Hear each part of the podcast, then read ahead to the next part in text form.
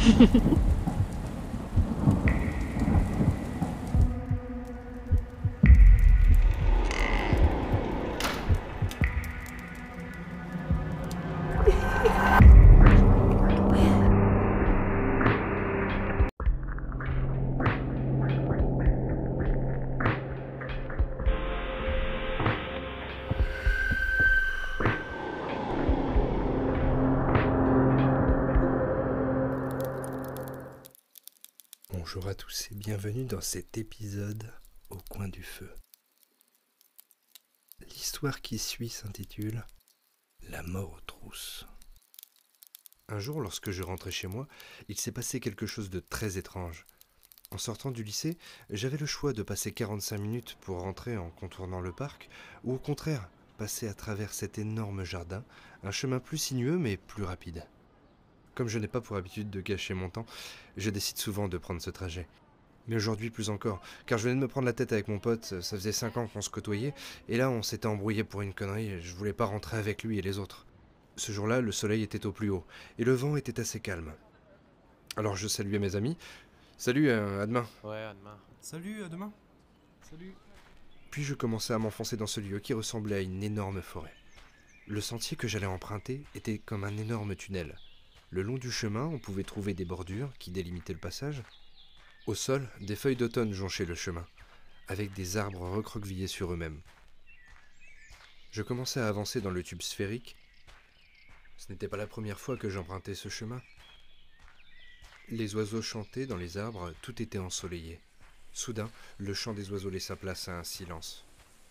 On n'entendait que le bruit du vent. Je m'arrêtai une seconde sans vraiment comprendre pourquoi mais des bruits de pas se firent entendre derrière moi. Je me retournai rapidement, mais je ne vis personne. Cela peut paraître ridicule, mais je marchais quelques pas en marche arrière, puis je me retournai de nouveau.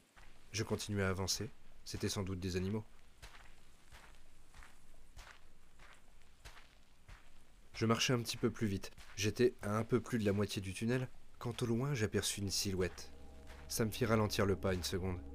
Puis, je continuais de nouveau à avancer normalement. Arrivé à un stade où je pouvais un peu plus distinguer, je, m'efforçais de ne pas la quitter des yeux. Et là, je trébuchais légèrement. Je me rattrapais avec ma main au sol, et au moment où je me relevais, je vis dans mon champ de vision la silhouette se relever en même temps que moi. Je marquai une nouvelle pause, en la fixant. Elle était figée. Je m'ai mis de nouveau à avancer, et elle fit de même. Nous nous rapprochions de plus en plus, elle et moi.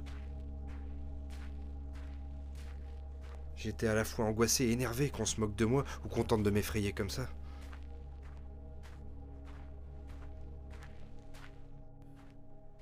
J'arrivais bientôt à sa portée. J'allais enfin pouvoir distinguer mon harceleur de plus près. Mais même en me rapprochant, cela restait une masse noire. Arrivé assez près de lui, je me suis mis à ralentir, et il fit de même. Et, en avançant, je ne pus que constater que cette personne, que je n'arrivais pas à distinguer, n'était rien d'autre qu'une ombre. Une ombre qui imitait parfaitement mes mouvements. Le plus étrange allait arriver.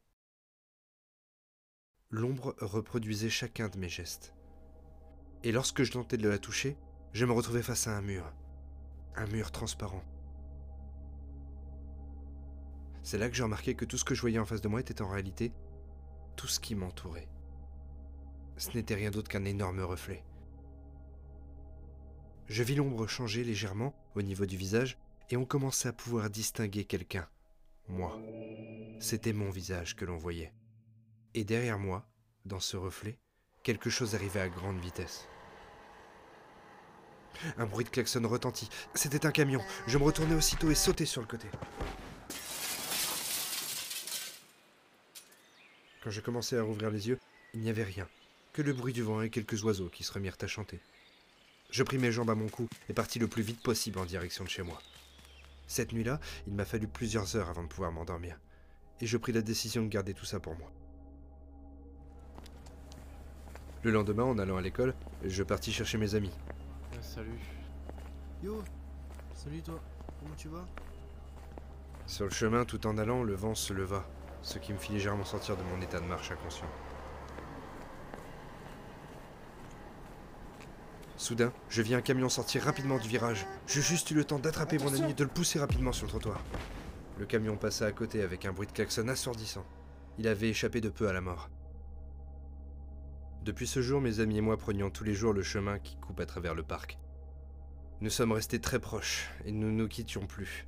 J'ai vu grandir ces enfants. Dommage qu'eux n'ont jamais pu me voir.